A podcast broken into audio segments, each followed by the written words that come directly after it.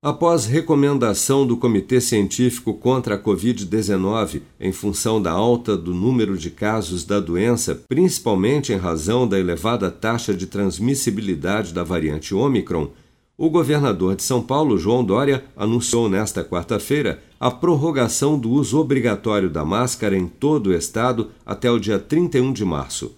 Em coletiva de imprensa no Palácio dos Bandeirantes, sede do governo do estado na capital paulista, Dória também anunciou a recomendação de que haja uma restrição de 30% em eventos, shows e eventos esportivos em todos os municípios paulistas, como meio de prevenção de uma possível nova onda de casos de Covid-19 no estado. Vamos acompanhar.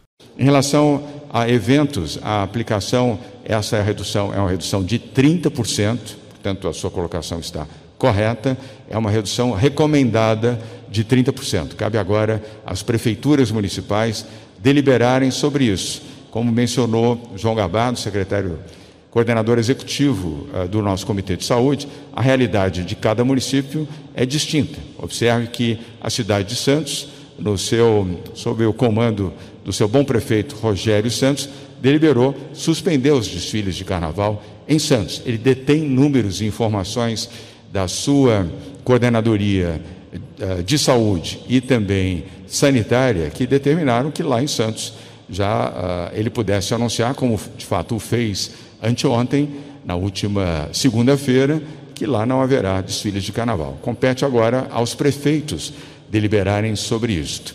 Em relação ao futebol, isso se aplica a partir do dia 23 de janeiro, com a volta do Campeonato Paulista em São Paulo. Dia 23 de janeiro é a primeira rodada do Campeonato Paulista de Futebol, é um domingo.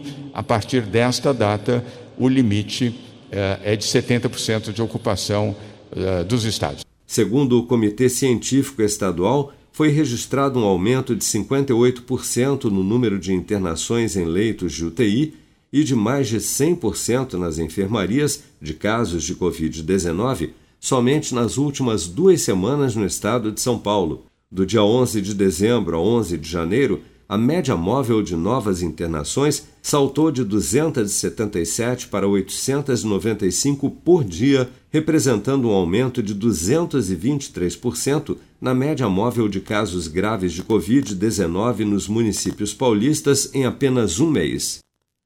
Com produção de Bárbara Couto, de Brasília, Flávio Carpes.